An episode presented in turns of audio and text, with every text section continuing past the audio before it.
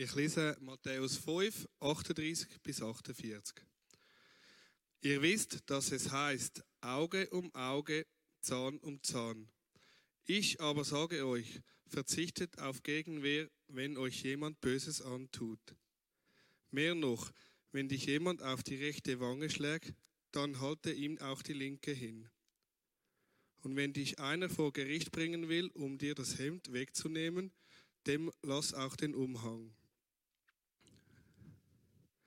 Und wenn dich jemand zwingt, eine Meile mitzugehen, mit dem geh zwei. Gib dem, der dich bittet, und weise den nicht ab, der etwas von dir borgen will. Ihr wisst, dass es heißt, du sollst deinen Nächsten lieben und deinen Feind hassen. Ich aber sage euch, liebt eure Feinde und betet für die, die euch verfolgen. So erweist ihr euch als Kinder eures Vaters im Himmel. Denn er lässt seine Sonne über Bösem und Guten aufgehen und lässt regnen über Gerechte und Ungerechte. Wenn ihr nur die liebt, die euch lieben, welchen Lohn habt ihr dafür wohl verdient? Das machen auch die Zöllner. Und wenn ihr nur zu euren Brüdern freundlich seid, was, ihr, was tut ihr damit Besonderes? Das tun auch die, die Gott nicht kennen. Ihr nun sollt vollkommen sein, wie euer Vater im Himmel vollkommen ist.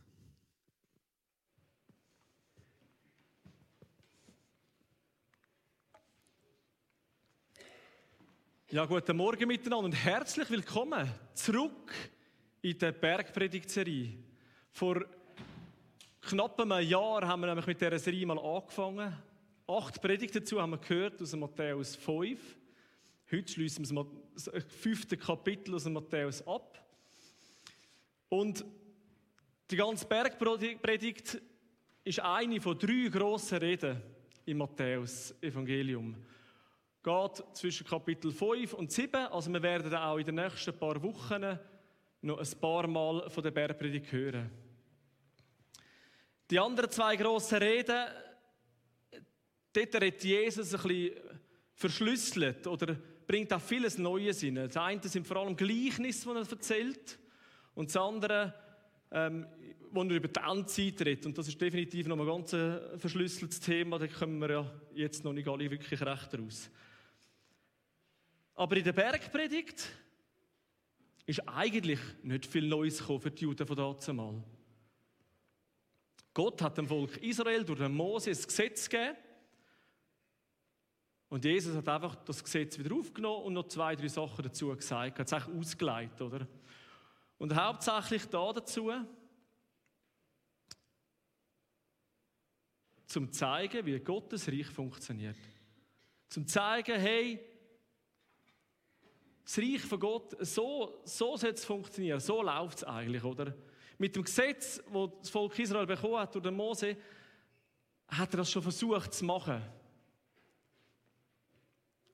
Und jetzt kommt Jesus nochmal und wird wirklich zeigen, hey, das ist das Reich Gottes, oder?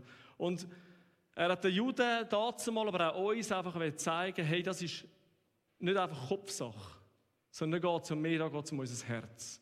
Also wenn wir die ganze Bergpredigt lesen oder darüber hören, darüber nachdenken, dann müssen wir daran denken, hey, es geht um unser Herz, oder? In erster Linie geht es darum, um unsere Beziehung und unsere Liebe zu Gott zu vertiefen, zu verstärken. Und zweitens, wenn wir drin lesen, merken wir auch, es geht nicht nur die Liebe und Beziehung zu Gott, sondern eben auch zu unserem Nächsten, zu unseren Mitmenschen, zu den Leuten, die rund um uns herum sind. Er sagt auch, dass das die zwei höchsten Gebote sind, oder? Lieb Gott von ganzem Herzen und lieb den Nächsten. Es geht um, in der Bergpredigt sehr oft darum, wie wir näher verbunden Gott noch mehr lieben können, aber eben auch unsere Nächsten können lieben Und Dazu sind die Juden vieles im Kopf gewusst, aber irgendwie äh, sind die Herzen manchmal fast ein bisschen verhärtet gewesen. Und Jesus hat mit dieser Bergpredigt die Herzensmauern, die aufgebaut worden sind, abreißen. Oder wir haben da unsere Decke, da haben wir so eine Mauer. Und wenn Jesus Bergpredigt hat, geht es nicht darum, dass Jesus will Mauern aufbauen, sondern eben er will Gottes Reich aufbauen. Eigentlich wird der Mauer abbrechen in unseren Herzen. Unsere Herzensmauern sollen abgebrochen werden. Und ich habe das, das Bild gehabt, als ich auf der Baustelle war, am Arbeiten. Letztes Jahr habe ich so einen alten Getreidesiloturm umbauen und dann schaue ich den Turm an und denke, das ist eigentlich ein gutes Bild.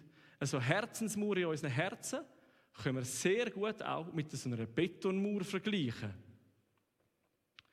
Beim Beton ist nämlich, gilt so ein bisschen der Grundsatz, und der stimmt eigentlich, eigentlich fast immer, ganz kleine Ausnahmen können wir sonst mal diskutieren, je älter das der Beton ist, desto härter ist es.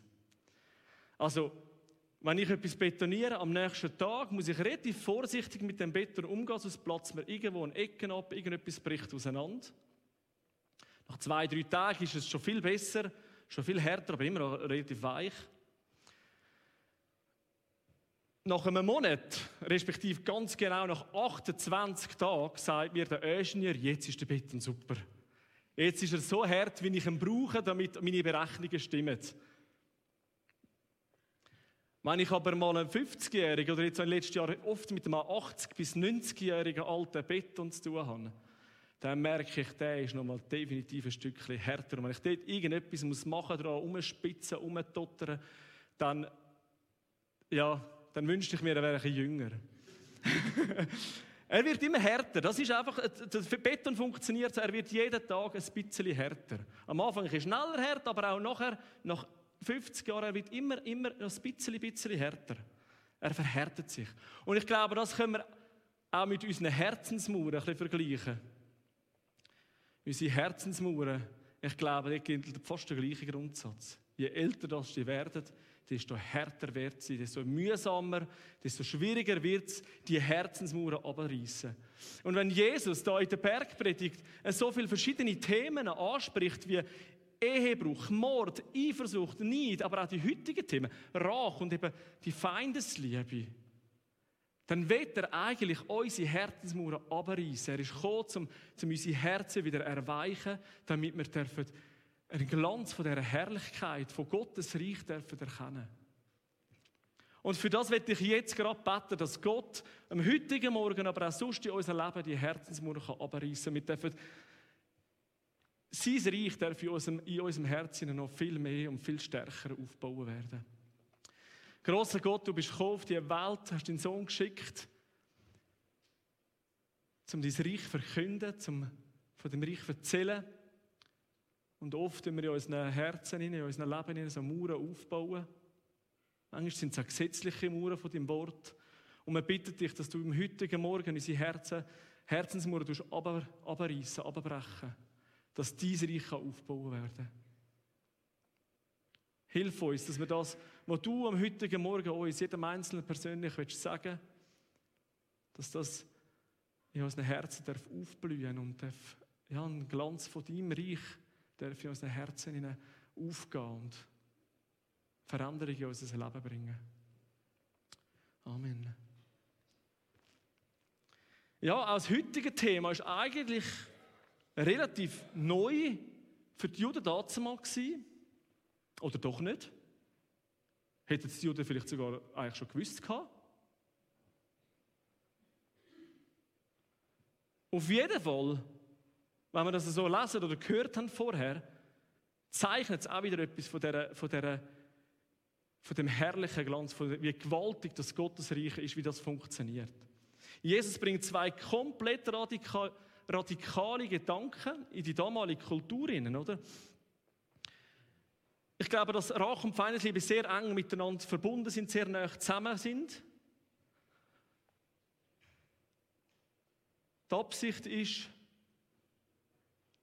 dass die Nächstenliebe mehr Raum einnehmen Es geht auch wieder darum, dass, dass wir zu unseren Nächsten einen guten Umgang haben.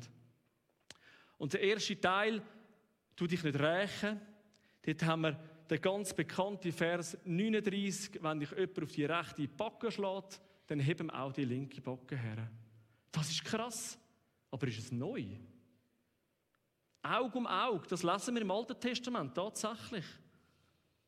Streit soll umgehend geschlichtet werden. Gewalt soll auf die Seite. Da sehen wir, wie Jesus wieder darauf eingeht, hey, liebt die Nächsten. Ein Hauptthema oder eines von den Hauptthemen, die in den Bergpredigen sind. Und dazu mal ist der, der Gedanke völlig revolutionär gewesen. So hat niemand gedacht. Überlegen wir mal nur schon die Geschichte zum Beispiel, wo der Prophet Nathan zum David kommt. Er erzählt ihm eine Geschichte, dass da ein reicher Mann im Dorf gelebt hat, viel Schäfe gehabt hat, dazu ist Reichtum mit, oft mit Tieren verbunden worden. Und dann geht er einfach her und nimmt dem, wo ein einziges Schäfchen das Schäfchen weg. Der David, ein Mann Gottes, der eng verbunden war, wird stinkhässig und sagt Gott gar nicht. Der muss, das muss er vierfach vergelten. Das geht nicht, oder? Absolut logisch. Das ist, irgendwie ist das Denken einfach ein logisches Denken gewesen. Und ich glaube, auch heute noch haben wir das Denken sehr oft drin, dass wir so reagieren müssen, irgendwie, wenn, wenn du mir etwas machst, dann umgekehrt und so. Wenn du mir etwas wegnimmst, dann gibt man es wieder zurück. Aber Jesus bringt etwas anderes her. Es zeigt auch wieder auf, wie wunderbar und herrlich Gottes Reich eigentlich funktionieren sollte. Wie das geht, möchte ich später noch darauf eingehen. Wir werden uns jetzt aber noch zuerst ein bisschen vertieft über die Feindesliebe Gedanken machen. Und die Feindesliebe, das Thema, fängt im Vers 43 an mit, dem, mit, der, mit einem kurzen Einleitungssatz von Jesus. Ihr wisst, dass es heißt. Andere Übersetzungen, Luther und Elberfelder sind es, glaubt ihr, heißt, ihr habt gehört, dass gesagt ist. Und jetzt ist da ganz ein wichtiger Punkt, wo wir beachten müssen. Es steht nicht, es steht geschrieben. Die Formulierung braucht Jesus manchmal auch, wenn es in der Bibel so oder wenn es im Alten Testament so geschrieben ist. Braucht er aber da nicht. Da heißt, sagt er ganz klar, ihr wisst, dass es heißt oder ihr habt gehört, dass gesagt ist. Ich glaube, dass es auch dazu mal, wie es heute so ungeschriebene Gesetze gegeben hat. Sachen, die sich in der Kultur einfach normal geworden sind. Man hat darüber geredet. Das ist, für jeden ist es klar gewesen, eigentlich. Und ich glaube, dass es da mit dem Thema, wo es darum geht, wie der Vers 43 weitergeht, liebt den Nächsten und hasst den Find. Dass es eben auch so ein ungeschriebenes Gesetz war. Liebt den Nächsten, das lesen wir im Alten Testament. Aber lesen wir, hasst den Find.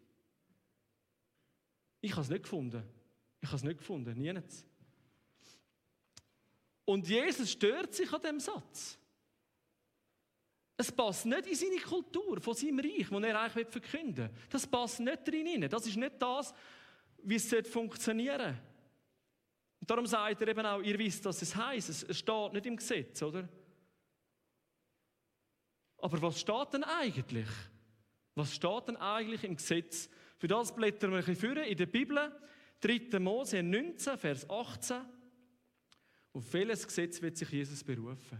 Räche dich nicht selbst und trage deinem Volksgenossen nichts nach. Deinen Nächsten sollst du lieben wie dich selbst. Ich bin Jahwe. Also da haben wir das Gebot, das Gesetz von der Nächstenliebe. Unter dem eigenen Volk natürlich, wohlbemerkt, von deinen Volksgenossen. Ist das mal noch ein bisschen einfacher gewesen zur Zeit von Mose, weil sie eigentlich nur unter sich sind, oder? Heute sind wir doch relativ international, schau die Schweiz, es hat viele verschiedene Länder da, die nicht zwingend ganz, ganz Schweizer sind. Sagt Jesus auch dazu etwas. Ein paar Vers später, Vers, im gleichen Kapitel noch, Vers 33 und 34 steht, wenn ein Fremder mit euch zusammen in eurem Land lebt, dürft ihr ihn nicht unterdrücken. Wie ein Einheimischer soll er euch gelten. Du sollst ihn lieben wie dich selbst, denn ihr seid selber Fremde in Ägypten gewesen, ich bin Jahwe, euer Gott. Also da haben wir es, oder? Gilt auch für uns heute. Leute, die in unserem Land, hier in der Schweiz wohnen, die sollen wir lieben, sollen wir anschauen wie unser, unser eigenes Volk. Sie sind unsere Nächsten. Wir sollen sie lieben. Das ist das Gebot. Das hat, das hat Gott durch den Mose im Volk Israel gegeben. Ich glaube, das dürfen wir heute auch noch bei uns brauchen. Unbedingt. Da haben wir also die Fremden, die wir lieben sollen.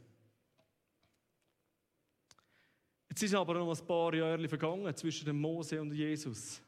In dieser Zeit ist mit dem Volk Israel sehr, sehr viel passiert, oder? Er schreibt an Fremde, also wenn, wenn Leute von anderen Völkern unter euch, euch ansiedeln, dann schauen sie an, wie eure Einheimischen sie lieben. Jetzt sind aber äh, Babylonier, andere Völker, zur Zeit von Jesus sind es die Römer gewesen. Nicht einfach friedlich als Fremde in ihr Land gekommen, sondern mit Gewalt. Sie haben sie unterdrückt, sie haben sie eingenommen, sie haben sie verschleppt. Kriege haben stattgefunden. Ja, und auch die Römer haben eigentlich als Fremde unter dem Volk Israel gelebt. Eigentlich.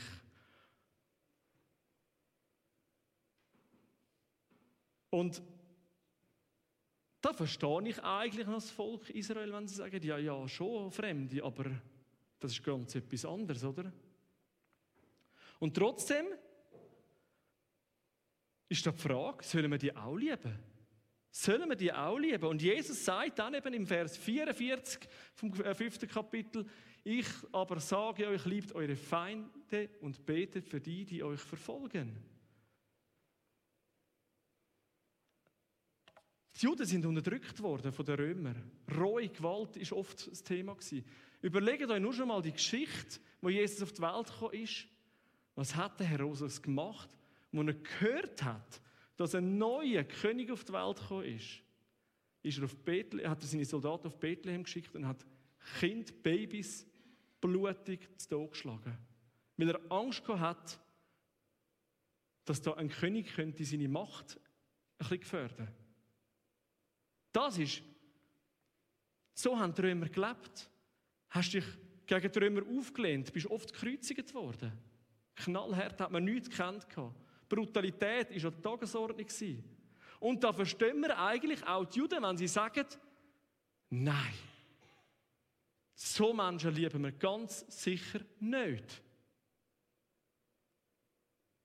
Und wenn ich heute so darüber nachdenke, sagt mir mein menschliches Denken, nein, ich darf doch meinen gesunden Menschenverstand einschalten, das geht nicht. So Menschen lieben wir nicht. Aber wie kommt denn jetzt Jesus, dass wir auch unsere Feinde lieben sollen? Wie kommt Jesus darauf? Ich glaube, zwei Sachen hat Jesus beobachtet oder hat Jesus, bringt Jesus auf die Schlussfolgerung. Erstens, das Wetter. Er hat das Wetter beobachtet. Und zweitens, er kennt Psalmen. Das sie ja auch schon gegeben hat dazu mal. In den folgenden Vers lesen wir, dass Gott die Sonne über den Guten und über den Bösen wird aufgehen lassen. Wir lesen, dass er Regen auf die Gerechten und auf die ungerechten Felder schickt. Also von den Bauern, die ungerecht sind, oder? Und da habe ich, ja, das, ist, das leuchtet irgendwie jedem ein, oder? Gott macht keinen Unterschied zwischen denen. Es ist ihm egal, ob Gott, für Gott ist es egal, ob jemand gerecht oder ungerecht ist. Er liebt die Menschen trotzdem. Er liebt sie trotzdem, jeder Einzelne. Ich glaube, das ist ein wichtiger Punkt, um das zu verstehen. Gott liebt jeden Einzelne genau gleich. Er lässt es regnen.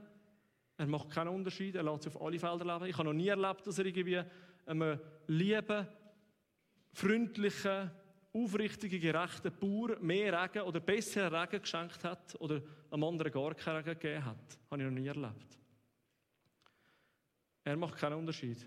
Und zweitens, er kennt Psalmen. Psalm 145, Vers 9 lesen wir, Jahwe ist, gut zu all, ist zu allen gut. Über seine Geschöpfe erbarmt er sich. Gott ist zu allen gut. Zu allen. Er hat alle Menschen geschaffen. Und wichtig, er liebt alle Menschen. Er hat jeden Mensch, jeden Mensch nach seinem Ebenbild geschaffen. Es kommt nicht darauf an, ob jemand gut oder böse ist. Es kommt nicht darauf an, wie er lebt. Er hat sie trotzdem lieb. Er liebt trotzdem jeden Einzelnen. Versteht mich nicht falsch. Wenn jemand Böses tut, wie zum Beispiel die Römer früher, dann verurteilt das Gott auch. Er findet das nicht gut. Er hat nicht Freude daran. Aber er liebt Menschen eben auch. Und ich glaube, auf das geht das, geht, geht das ein. Hey, wir lieben die Feinde. So wie Gott es geliebt hat. Um das noch ein bisschen besser zu verstehen, möchten wir den Begriff von dieser Liebe mal noch ein bisschen neuer anschauen. Liebe in unserem deutschen Sprachraum oder auch im Englischen kommt nicht darauf an, ist leider nicht immer sehr genau und nicht so spezifisch. Und der Liebe kann auch anders verstanden werden oder kann Verschiedenes verstanden werden. Liebe in der Ehe, Liebe zwischen zwei Menschen, also wegen guten Freunden oder Liebe zu Sachen, Sachen, die ich gerne mache, materielle Sachen und so weiter. Aber ich glaube nicht, dass Jesus diese Liebe meint. Die Liebe, die Jesus meint, die nennt, die heißt, oh, steht da, was gut ist.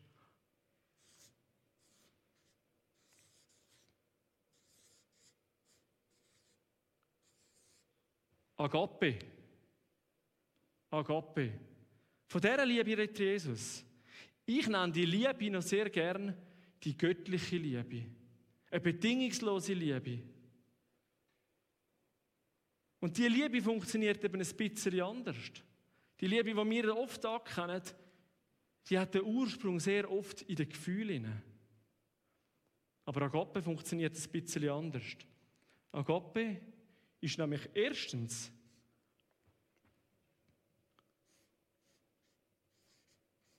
eine Haltung. Eine Einstellung. Eine Einstellungssache. Das hat nichts mehr mit Gefühl zu tun, sondern ich entscheide mich dazu. Ich habe die Haltung in mir inne. Und zwar, ich betrachte jeden Mensch, jeden Mensch, ohne Ausnahme, als Ebenbild Gottes. Als Geschöpf von Gott, wo er gemacht hat. Mit dieser Haltung, mit dieser Sicht schaut nämlich Gott jeden Mensch an. Und das ist die Aufforderung an uns, dass wir alle Menschen, egal wie sie sind, mit dieser Haltung anschauen können. In dieser Einstellung können sein. Jeder, auch die, die gegen mich sind, auch die, die schlimme Sachen gegen mich machen. Und ich glaube, Agape ist eine Grundhaltung, wo wir uns dazu können und müssen auch entscheiden. Ich glaube, wir können sie erlernen. Jeder Mensch ist als Ebenbild Gottes geschaffen. Wir müssen es immer wieder in Erinnerung rufen. Dann können wir das erlernen, dass wir in die Haltung einkommen. Und aus dieser Einstellung oder aus dieser Haltung heraus kommt dann zweitens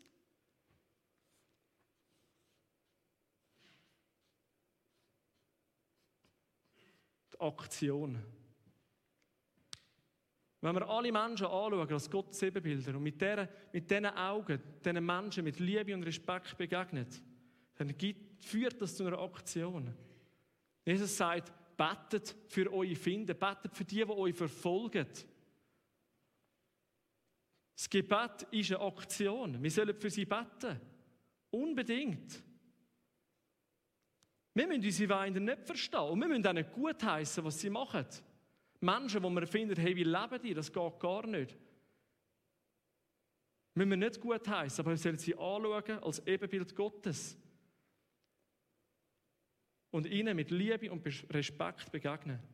Agape im Übrigen ist sehr eine einseitige Liebe. Agape fordert nicht, dass etwas zurückkommt. Nie. 1. Korinther 13 beschreibt genau die Agape-Liebe. Sehr gut, oder? Steht dort, vergibt immer, er trägt alles. ist nicht neidisch. Egal, wie das Gegenüber reagiert, mit der Agape-Einstellung in meinem Herzen begegne ich begegnen wir allen Menschen mit Liebe und Respekt. Wo Jesus mal gefragt worden ist, wer dann der Nächste ist, hat er Geschichte erzählt, und da geht es auch darum, um die Nächstenliebe, eine Geschichte vom barmherzigen Samariter erzählt. Die Samariter und die Israeliter, die sind, ja, mit denen war nicht so gut Krise essen untereinander. Die sind ein bisschen verfeindet gewesen, oder? Es war da eine Feindschaft da gewesen.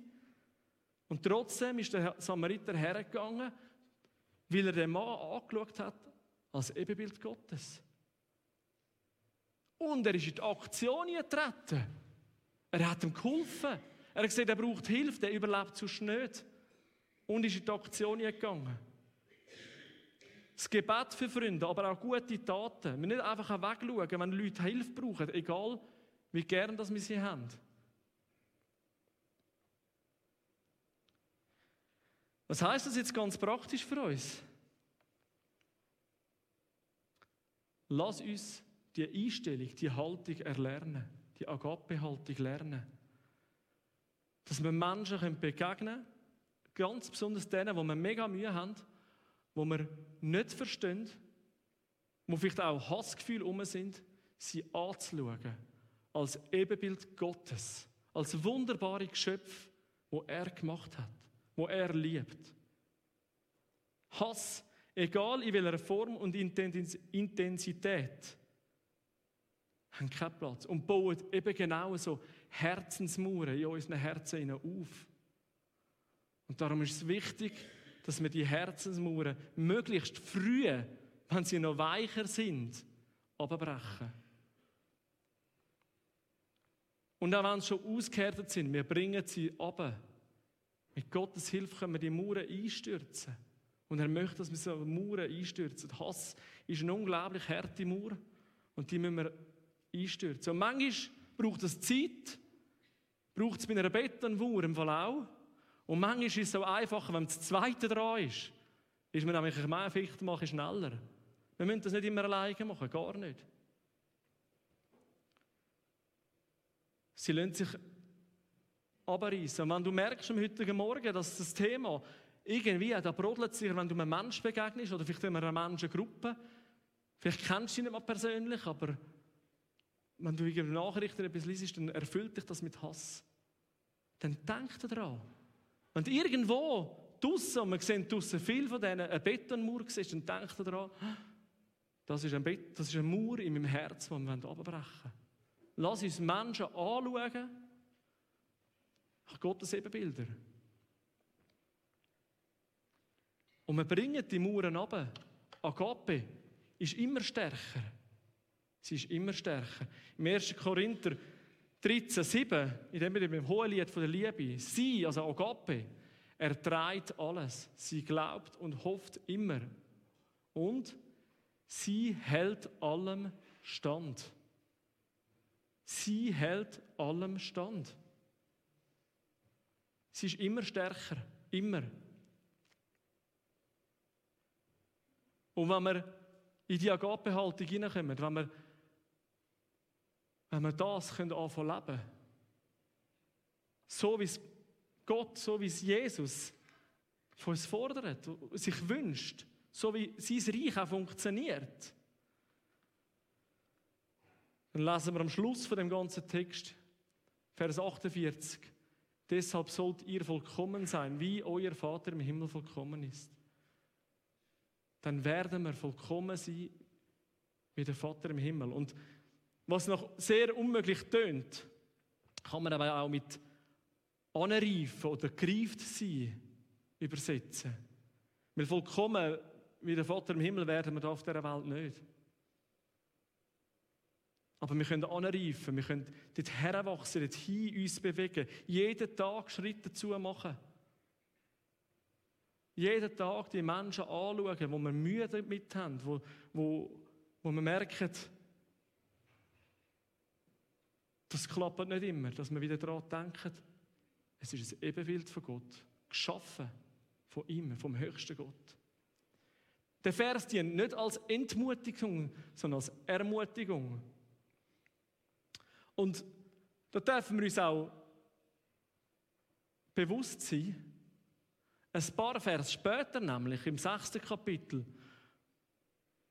redet Jesus das bekannte Vater unser. Und dort heißt, wir sollen vergeben, wie wir unseren Schuldigen vergeben. Und noch gerade anschließend das Gebet sagt, hey, wenn ihr nicht vergebt, dann wird Gott euch auch nicht vergeben. Also er fordert uns raus, vergeben. Wir sollen für sie beten, wir sollen diesen Leuten vergeben. Darum lass uns immer vorwärts gehen. Oder besser sogar gesagt, lass uns himmelwärts gehen, dass wir in die Herrlichkeit von Gott einkommen, die er hat. Ganz vollkommen werden wir nicht sein. Also, wenn da steht, darum sind vollkommen, dann werden wir nicht schaffen, wie Gott im Himmel. Aber ich glaube, wir können dort wachsen, wir können dort reifen. Ich glaube, je länger wir mit Jesus unterwegs sind, mit Gott unterwegs sind, Jesus aus dem Herzen haben, desto mehr wird das Agape in unseren Herzen anreifen. Und nochmal zum Schluss, kurz zusammengefasst. Seine Freunde zu lieben, das ist nicht so schwierig. Das sagt Jesus auch. Seine Mitmenschen lieben, wo, wo man vielleicht nicht so gut kennt, Arbeitskollegen oder so, geht vielleicht auch noch. Aber Feindesliebe, das ist Agape für Profis. Also lass uns Profis werden, lass uns immer besser werden dabei. Und für das möchte ich jetzt gerade noch beten und nachher könnt ihr euch, hat es eine Folie mit ein paar Gedanken drauf. Grosser Gott, du liebst uns mit der Agape-Liebe, mit der göttlichen Liebe, bedingungslosen Liebe. Und dafür wollen wir dir danken, Seben. Und du forderst uns auf, in dieser Bergpredigt inne auch unsere Feinde zu lieben. Menschen zu lieben, wo wir unsere Mühe mit haben, wo vielleicht Hass da ist, wo wir nicht verstehen. Wo wir vielleicht auch grausam mit Sachen machen, schlimme Sachen machen. Du forderst uns auf, sie zu lieben und für sie beten. Und wir bitten dich, dass du jedem von uns hilfst. Dass wir mehr in die Agape-Haltung hineinkommen. Dass wir mehr, jeder einzelne Mensch, mit deinen Augen können sehen sie als Ebenbild von dir, als Geschöpf von dir anzuschauen. Und sie zu lieben, ihnen begegnen mit Liebe und Respekt. Hilf uns, die Mauern in unseren Herzen, die wir aufbauen haben, abzureißen damit dein Reich darf zunehmen in unseren Herzen, in der Kirche, auf der ganzen Welt. Wir wollen deinen Namen loben und dich anbeten.